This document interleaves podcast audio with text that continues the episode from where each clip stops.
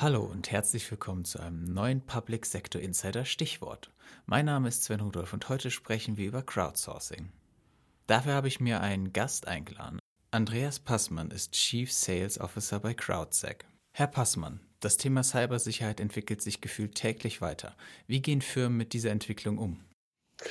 Das ist eine gute Frage. Also ich habe das Gefühl, dass sich in den letzten Jahrzehnten der Kampf gegen Cyberkriminelle wenig verändert oder, oder kaum weiterentwickelt hat. Firmen neigen zu der, wie ich sie gerne nenne, Captain America Herangehensweise, um Cyberangriffe abzuwehren. Das ist, was man in den Filmen oft sieht. Man sieht meist, wie sich das, das organisierte Verbrechen vereint, es schließt sich zusammen, es formiert sich und es, es baut sich auf wie eine Armee. Ähm, dann kommt Captain America und rennt sie alle über den Haufen. Ähm, in Filmen sieht es toll aus und aus dem Grund schauen wir ja auch solche Filme.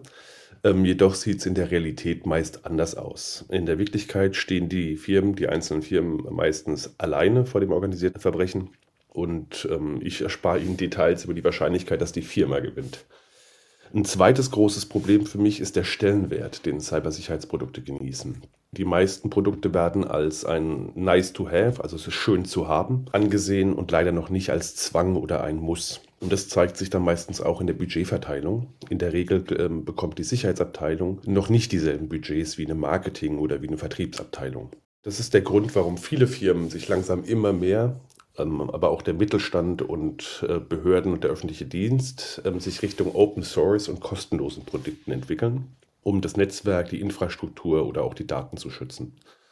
Ähm, wir haben mit CrowdSec zum Beispiel ein crowdgesurztes Sicherheitsprodukt erstellt, und geben damit ähm, jedem, also dem Einzelnen wie auch kleineren Firmen, dem Mittelstand, kleinen Behörden, Städten, Gemeinden und so weiter, die Möglichkeit, sich kostenlos zu schützen. Natürlich gibt es auch zahlungspflichtige Angebote bei uns, das ist aber eher für größere Firmen und, und größere Strukturen.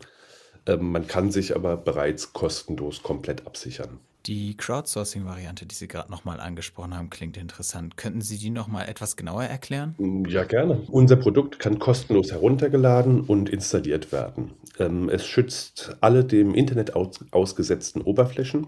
Es beobachtet das Verhalten von Personen bzw. von IP-Adressen und warnt, sobald ein bösartiges Verhalten erkannt wird. In der Regel hat der Nutzer bereits im Voraus Szenarien erstellt, um reagieren zu können und definiert mit diesen Szenarien die Reaktion auf, auf eine Attacke.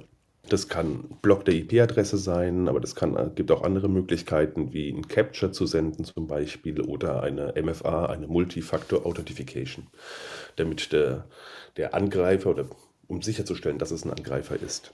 Die Information über die Attacke wird an uns gesendet und wir verteilen sie dann im gesamten Netzwerk. Und so kann das gesamte Netzwerk auf bösartige IP-Adressen reagieren, selbst wenn man selbst noch nicht attackiert wird von dieser IP-Adresse. Mit der Information erstellen wir dann eine, eine Cyber Threat Intelligence Datenbank und diese bearbeiten wir weiter, um auch eine, eine Blockliste zu erstellen, bei der wir zu 99 Prozent sicher sind, dass keine falschen Positiv drin sind. Wie genau können Nutzer denn die Cyber Threat Intelligence Community nutzen? Die Nutzer selbst. Also sie können erstens können sie die Community Blockliste direkt in ihr System einspielen und direkt blockieren. Das heißt, jeder Nutzer ist proaktiv geschützt, auch wenn man selbst noch nicht attackiert wird. Also sprich, es werden die Informationen genommen von den Angriffen, die bereits weltweit stattfinden. Wir haben weltweit 190.000 Maschinen und jede dieser Maschinen sendet Informationen. Diese Gesamtinformationen nehmen wir und damit erstellen wir, wie in der letzten, in der letzten Antwort erklärt, eine Cyber Threat Intelligence Datenbank. Ähm, diese Datenbank bearbeiten wir weiter, um sicherzugehen, dass wirklich nur bösartige IPs und wirklich Angreifer in unsere Blockliste kommen und damit erstellen wir eine Blockliste. Ähm, diese Blockliste kann jeder Nutzer in sein System einspielen und kann es wirklich in der Firewall als Blockliste nutzen und ist somit schon geschützt, auch wenn man selbst nicht detektiert wird. Außerdem kann in der CTI-Datenbank nach Informationen bezüglich der IPs gesucht werden, um mehr Informationen zu erhalten bezüglich der Art der Attacke oder wann die Attacke stattgefunden hat. Man kann auf diese Weise auch herausfinden, welche Länder besonders stark attackiert wurden. Und im nächsten Schritt, also wir arbeiten momentan an der Möglichkeit, die jeweiligen Sektoren informieren zu können, die gerade besonders im Scheinwerferlicht der Cyberkriminellen stehen. Also sprich, dass wir, sobald wir sehen, dass in einem gewissen Sektor besonders stark von einer IP eine Attacke stattfindet, dass wir alle anderen Firmen oder, oder Teilnehmer im Netzwerk, die derselben, demselben Sektor angehört, bereits im Voraus warnen können. Ich danke Ihnen für Ihre Antworten, Herr Passmann. Sehr gerne. Das war dann auch schon wieder unser Stichwort. Ich bedanke mich bei Ihnen fürs Zuhören und bis zum nächsten Mal.